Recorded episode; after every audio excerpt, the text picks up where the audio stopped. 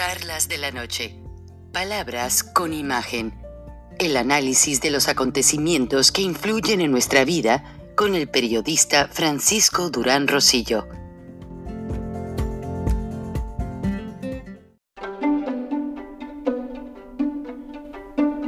Frank Durán Rosillo eh, te saluda y los saluda a todos ustedes, su amiga María Celeste Raraz, para invitarlos a que se suscriban a mi canal de YouTube María Celeste Raraz, tal como mi nombre, donde les informo todas las semanas eh, sobre entrevistas que tienen un tema que ayuda a mejorarnos como personas y de paso son interesantes.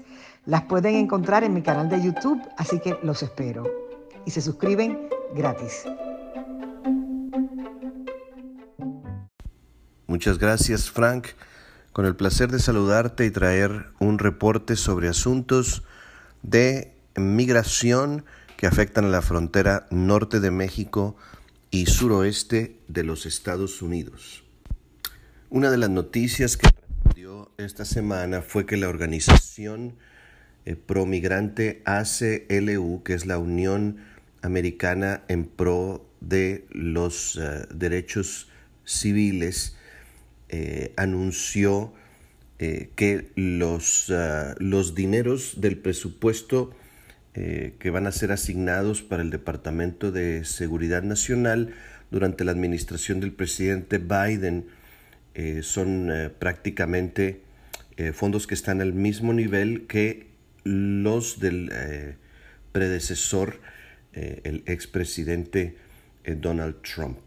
Quiere decir esto que se va a gastar el mismo dinero para detener y para deportar a los inmigrantes eh, en esta administración que el que se destinó en la administración pasada, lo, lo cual va a contrapelo de, el, de los anuncios eh, de la administración Biden al respecto de una visión más, uh, más humana y más respetuosa eh, de los derechos civiles. Y por supuesto las, las uh, cifras y los números del lado mexicano de alguna manera confirman eh, este, este panorama. Eh, entre enero y abril más de 60 mil mexicanos fueron deportados desde Estados Unidos y más de 7 mil eran menores de edad.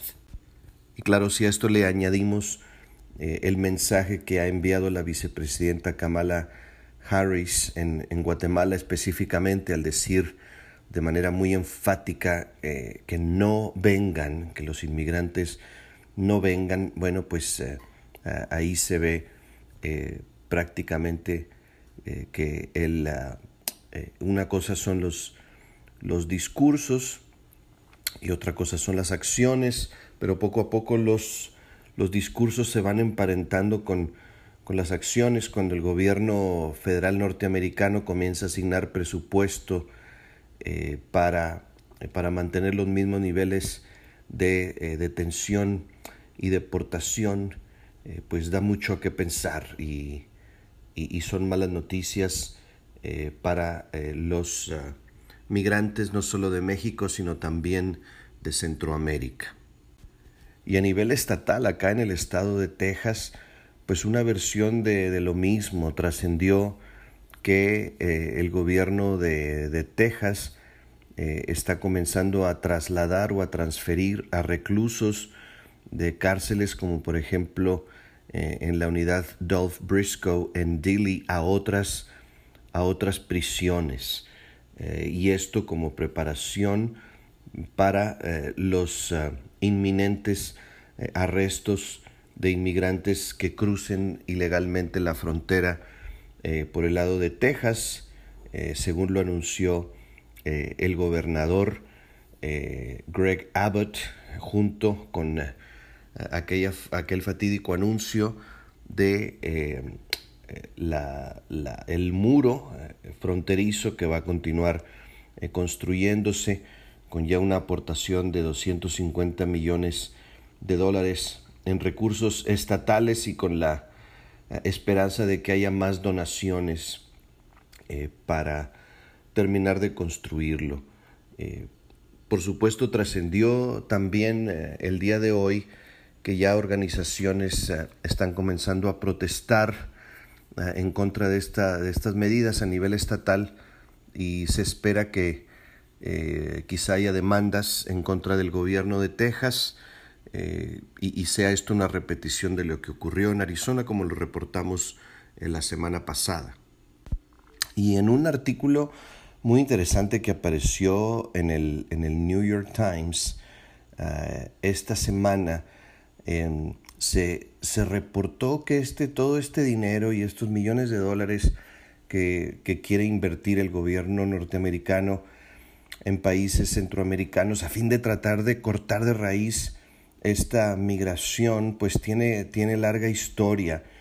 Por ejemplo, en Guatemala, eh, hasta el momento, ese país ha recibido más de 1.600 millones de dólares de ayuda del gobierno norteamericano en la última década, de acuerdo al New York Times, y sin embargo los índices de pobreza han aumentado, la desnutrición ha aumentado, la corrupción es galopante y el país envía más niños sin acompañantes a los Estados Unidos que en cualquier otra parte del mundo. Y es que la investigación del, del New York Times arrojó datos muy interesantes. Por ejemplo, entre el 2016 y el 2020, el 80% de los proyectos de desarrollo que fueron financiados por el gobierno norteamericano en Centroamérica fueron confiados a contratistas estadounidenses. Y resulta que eh, estas empresas y estos contratistas se han quedado con alrededor del 50% del dinero de la ayuda que reciben eh, lo dirigen a, gastos generales y a utilidades de la empresa, de acuerdo a la Agencia de Estados Unidos para el Desarrollo Internacional. O sea, bajo las reglas eh, del propio gobierno norteamericano para asignar estos fondos, esto es, esto es posible, eh, lo cual quiere decir que cerca de la mitad del dinero pues nunca llega a manos a las, a las manos de aquellos que lo necesitan. Y luego el otro problema que se reporta en el artículo es que muchos de los proyectos que logran ser financiados y cuyo dinero llega a países como, como Guatemala, pues resultan ser eh, poco productivos. Se menciona uno que se llama el proyecto Cadenas de Valor Rurales, que gastó parte de 20 millones de dólares de ayuda norteamericana para la construcción de letrinas para cultivadores de papas. Ah, y por supuesto, eh, esto, según los propios guatemaltecos y cualquier persona con sentido común, pues ni trae valor a la gente, ni genera ingresos, y muchas de estas letrinas fueron abandonadas rápidamente o se desbarataron y se vendieron eh, como chatarras. Eh, ha, habido, ha habido logros de, de otros proyectos, eh, pero el, artículo es interesante porque reporta que en verdad es una, una fracción mínima eh, el, dinero y, los fondos que llegan hasta Guatemala y tienen algún, algún impacto eh, en, en la vida y en la calidad de vida de los guatemaltecos.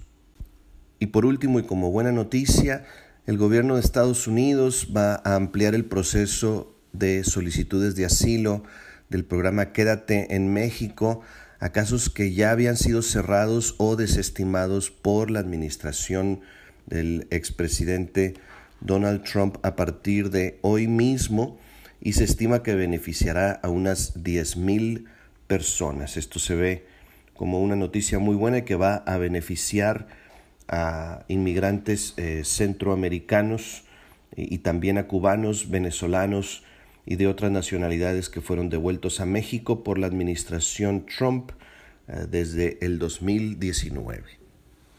Estas son las noticias esta semana. Eh, recuerde usted eh, que debemos ser movidos a compasión y empatía por aquellos que son más vulnerables e indefensos a fin de poder resolver los problemas que tanto aquejan a este mundo.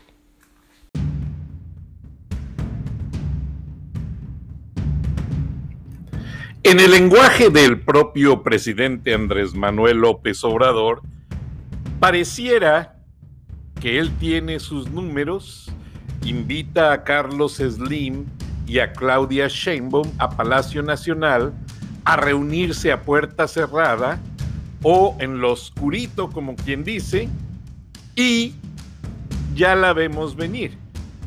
A cargarle todo el problema, toda la responsabilidad a el canciller Marcelo Ebrard, librar de posibles problemas legales a Slim y a Sheinbaum y pues dejar más emproblemado a Ebrard, quien está reclinando en cierta manera parte de la responsabilidad en Miguel Ángel Mancera, que por cierto, eh, el canciller Marcelo Ebrard ha iniciado una cacería en la Secretaría de Relaciones Exteriores para despedir a cualquier persona familiar o relacionada con Miguel Ángel Mancera. Una tristeza, porque hay gente muy capaz, hay gente estudiada en relaciones internacionales de carrera y fácilmente se está deshaciendo igual al sistema del presidente que siente pasos en la azotea y la agarra contra quien primero se le ocurre y se le para enfrente. Y López Obrador, pues, no canta mal las rancheras, dijo, dijo esto en su mañanera. ¿Cómo rehabilitamos? Lo más pronto posible la línea. Porque se trasladan más de 300 mil personas en el metro, en esa línea. Entonces tenemos que eh, rehabilitarla. Y hay este, voluntad de parte de las empresas, cosa que celebro, de ayudar. Pero pues es un proceso, hay que terminar los dictámenes y ya en su momento la jefa de gobierno va a informar. Yo celebro que se esté avanzando en ese propósito, porque ya hay un dictamen, ya se integró una comisión de expertos, ya se está haciendo eh, una revisión general.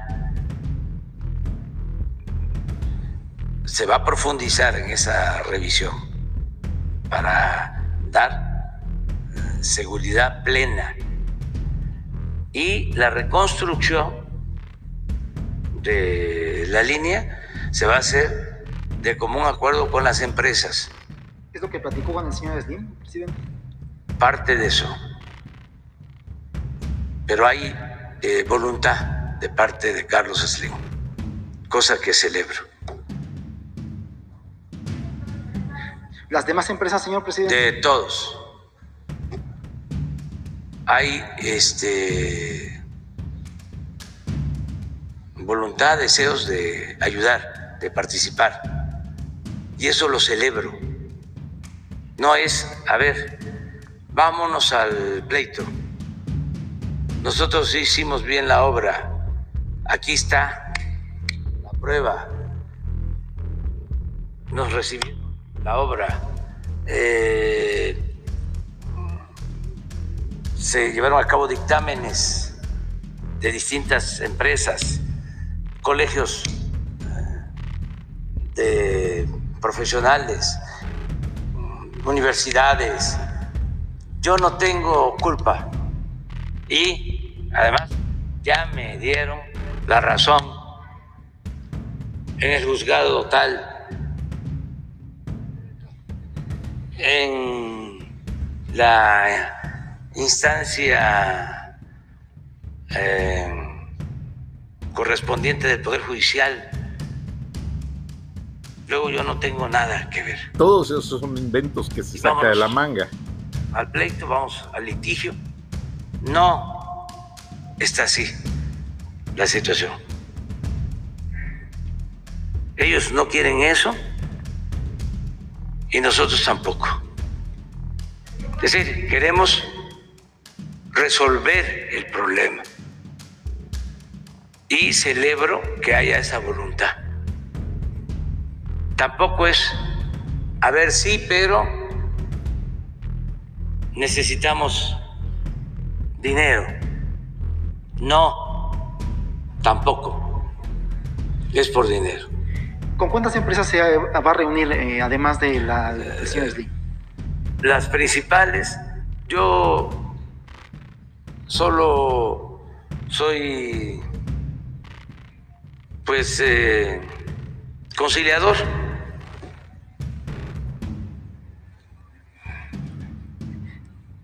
Pero sí estoy contento porque sí hay voluntad. Este, yo siempre he dicho, tengo diferencias, no crean que todo es este, coincidencias. Tengo diferencias con Carlos Slim, pero le reconozco de que es un hombre institucional. Este y que tiene una dimensión social y ayuda. Eh,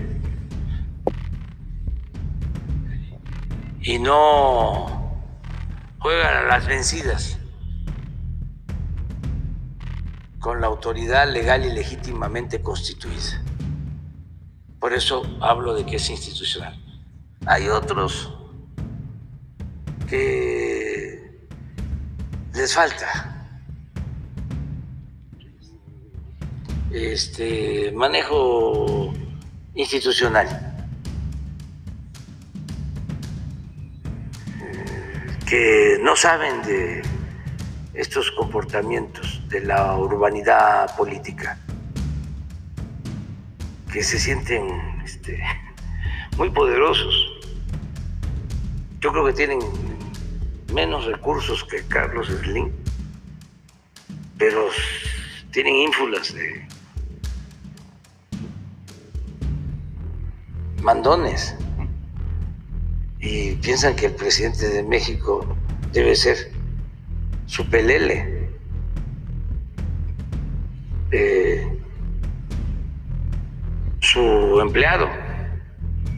Se olvidan que el presidente de México es el representante de todo el pueblo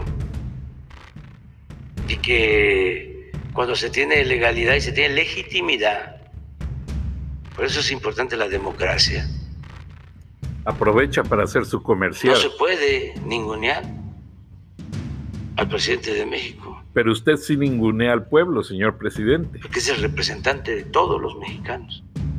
Solo de un sector, realmente. Pero no me convence el discurso. Obviamente tiene muchas situaciones perversas. Del señor piensa simplemente políticamente en el momento en resolver y salirse del atajo político para pues ponerle cara al problema. Ahora ya le pone la cara Carlos Slim. No se mencionó a Marcelo Ebrard, pero de acuerdo a una columna de Ricardo Alemán, hay ya una guerra encrucijada entre Claudia Sheinbaum y Marcelo Ebrard, en la que el presidente no está siendo el referee, le está dando toda la protección a Claudia Sheinbaum. Y eso pues es con miras a la elección presidencial. López Obrador se ve ya muy desgastado, muy viejo, muy acabado y no creo que su cuento del, de esta cosa del mandato le funcione y a México pues ya le suenan muy bien las campanas como si fuera música para los oídos de que una mujer sea presidenta de México. Pero no, Claudia Sheinbaum, por favor, es lo más equivocado que podrían hacer. La señora cortó junto con López Obrador los presupuestos de mantenimiento al metro. También eso tiene mucho que ver. Y no se está haciendo.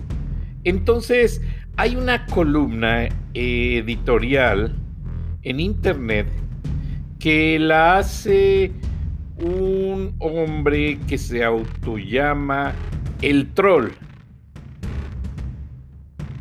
Este hombre tiene un videoblog y obviamente eh, denunció, denunció lo que es eh,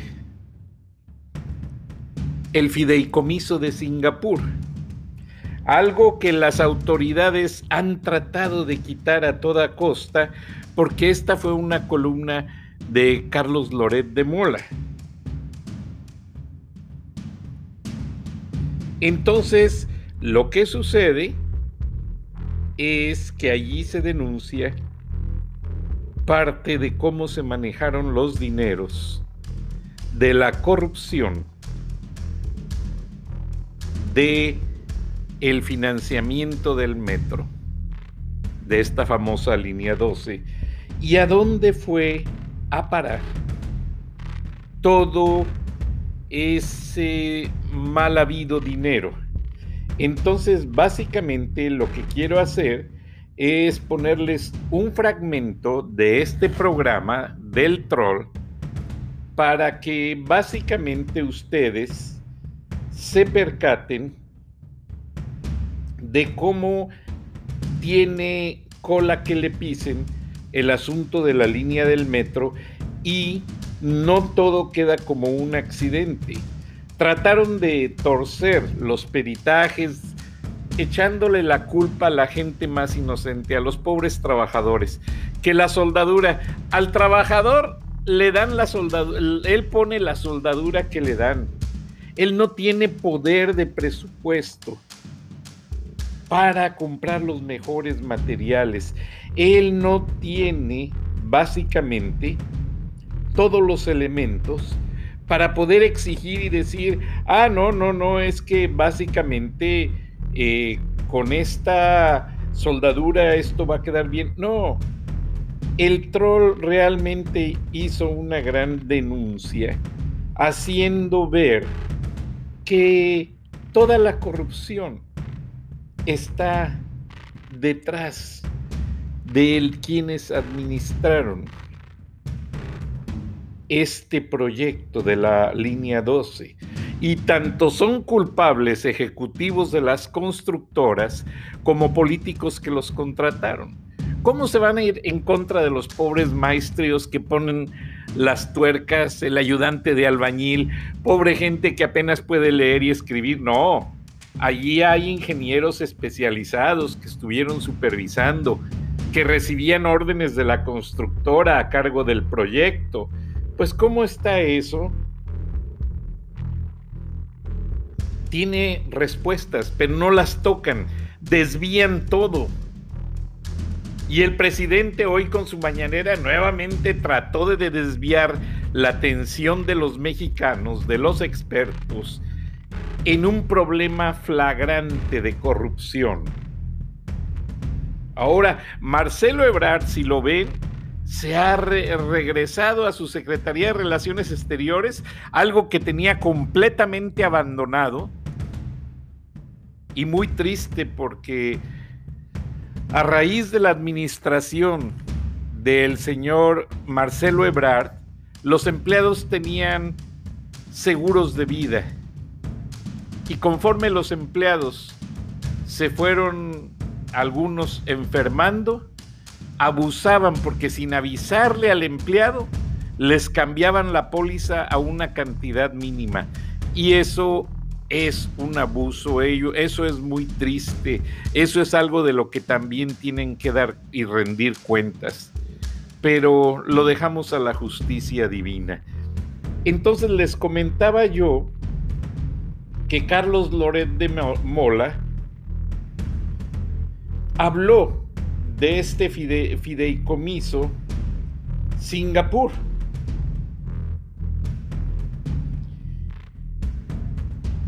Entonces denunció en una breve columna básicamente lo que hay detrás de esto. Entonces, hay una gran corrupción. Allí está claro lo que tiene que ver esta situación. Y el periodista Carlos Loret escribió, porque no lo grabó en video. Si uno pregunta por los documentos de la línea 12 del metro de la Ciudad de México, se puede encontrar con kilos de papeles que han navegado entre las oficinas del gobierno de la Ciudad de México, la Cámara de Diputados, federal, la local, la Secretaría de Hacienda, pero hay algunos documentos que solo están en poder de unos cuantos, los del llamado Fideicomiso Singapur. Según me relatan fuentes, describe Loret de Mola en su columna del Universal, muy bien enteradas, existe un fideicomiso secreto en Asia hasta donde fueron llegando recursos presuntamente vinculados a la construcción y operación de la línea 12. Estaríamos hablando de aproximadamente 1.100 millones de pesos que aparentemente han estado fuera de toda revisión y auditoría. Para algunos, este fideicomiso es un seguro de vida, para otros un blindaje político. Hay para quien es un fondo de retiro, pero también hay para quien podría ser una condena. De su existencia no saben muchas personas, pero los que saben o lo saben ya están del mismo lado del tablero y eso la vuelve una potencial bomba de tiempo porque estarían implicados en la trampa empresas nacionales e internacionales, varios políticos mexicanos del momento y de aquellas administraciones y sus operadores financieros, así como abogados de renombre, uno de ellos ya fallecido. Y claro, conforme se calienta el ambiente político, el peligro de que la bomba estalle es mayor Saciamorbos. Número uno. Es absolutamente predecible la pantonima que se vivirá a continuación con el escándalo de la tragedia de la línea 12 del metro, que mató o donde murieron 26 personas. No habrá procesados de alto nivel. Agarrarán al primer director responsable de obra, DRO, que se les cruce lo van a meter al bote, le van a echar la culpa de todo y después de un circo de prensa se, se acabó, como ponía alguien ayer en Twitter. Al final, todo será culpa de los pernos, pero la responsabilidad política es otra cosa.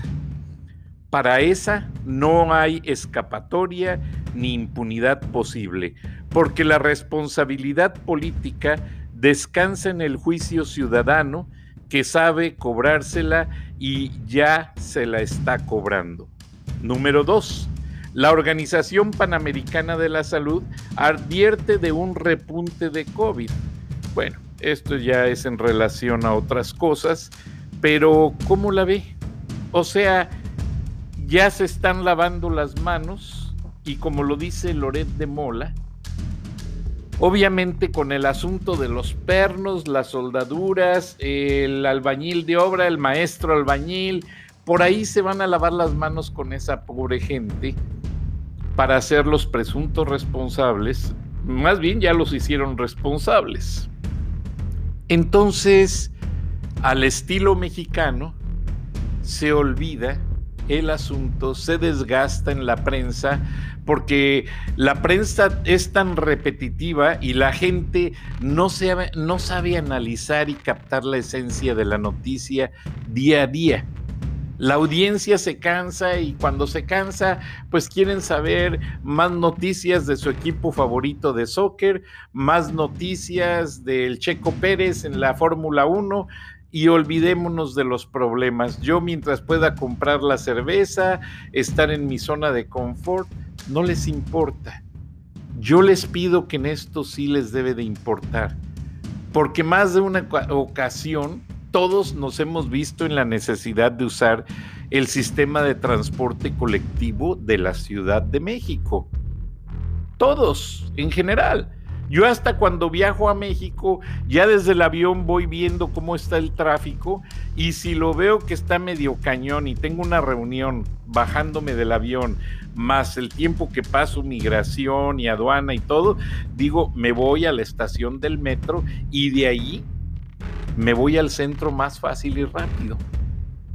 Entonces, no hay que permanecer ajenos porque el presupuesto con que se pagó el metro y parte de lo que mandaron a Singapur es el presupuesto sacado de los impuestos de todos los mexicanos.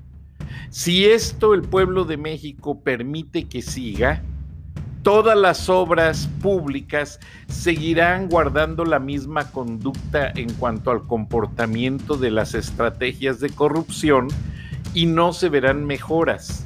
López Obrador se dice que está muy satisfecho, pero sabe que todos estos problemas de la obra del metro vienen desde que él está y la izquierda mexicana ha estado manejando y administrando obras en la Ciudad de México. Eso no lo pueden esconder. El presidente lo sabe en su línea de tiempo. Él sabe. Y vaya usted a saber qué más cosas le salgan en los segundos pisos.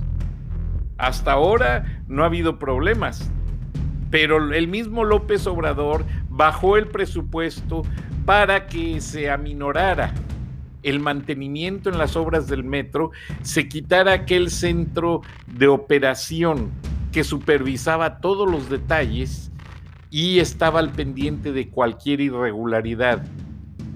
No lo consideraba posible de hecho, pues vean, nadie sabe ya dónde están los miles y miles de millones de pesos de los fideicomisos y ahora resulta que sí se generó uno por parte del equipo de López Obrador y Marcelo Ebrard que está en Singapur.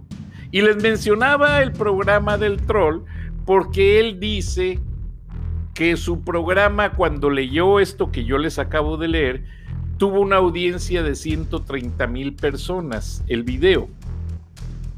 Y después, como lo hizo en vivo, lo trataron de boicotear y lo cortaron y lo sacaron de YouTube. Entonces, esto es aberrante, no se puede aceptar es algo realmente que el mismo Marcelo Ebrard ya necesita enfocarse, dar la cara y ser lo suficientemente responsable como político en decir, sí señores, me equivoqué, este dinero se desvió de tal manera y tenemos que dar cuentas y dar cuentas y llamar a quienes resulten responsables pues como que el carpetazo y ahí está, y ya todos se preparan para la carrera de la contienda política del 2024. Eso no es admisible. Pero bueno, ya está mi compañero Jesús Romero, experto en temas de inmigración, ya está en la cabina y nos va a hablar cómo la administración del presidente Biden, algo bien interesante, eh, mantiene reconoció mantener el mismo presupuesto que Donald Trump usaba porque aparentemente no iba a haber deportaciones, iba a seguirse ese, esa situación que quitó Trump llamada catch and release, o sea, detener y dejarlos libres y darles una cita para una audiencia con un juez, a la que nunca regresaban porque se iban a otros estados del norte y no les importaba la audiencia. Todos los indocumentados hacían lo mismo. Pero lo que está pasando es que el presidente Biden y Kamala Harris han mantenido el mismo presupuesto que su antecesor, Donald Trump, tenía para deportar gente, deportar indocumentados porque ya los números están desbordantes. Eh, les va a hablar el profesor Chuy Romero de los miles de menores de edad que fueron deportados a México solamente en el mes de abril, cifras antes nunca vistas, y eso es de lo que se sabe, porque el mismo eh, Departamento de Homeland Security ha dado en reportes a la cadena Fox News que hay lugares de la frontera tan inhóspitos por las víboras, por los animales, que no saben realmente cuánta gente pase por ahí. Ahora el gobernador Greg Abbott del estado de Texas, él sí pidió ayuda a su homólogo de la Florida para que le mande troopers y policías que les ayuden a controlar la migración, porque el gobierno de Biden despidió a los agentes extras que la administración Trump había contratado para la patrulla fronteriza, entonces el problema se acrecentó. Vamos a escuchar a Chuy Romero, que ya está en cabina. Adelante, Chuy, bienvenido. Y con él nos despedimos esta noche y nos escuchamos mañana. Hasta entonces, gracias.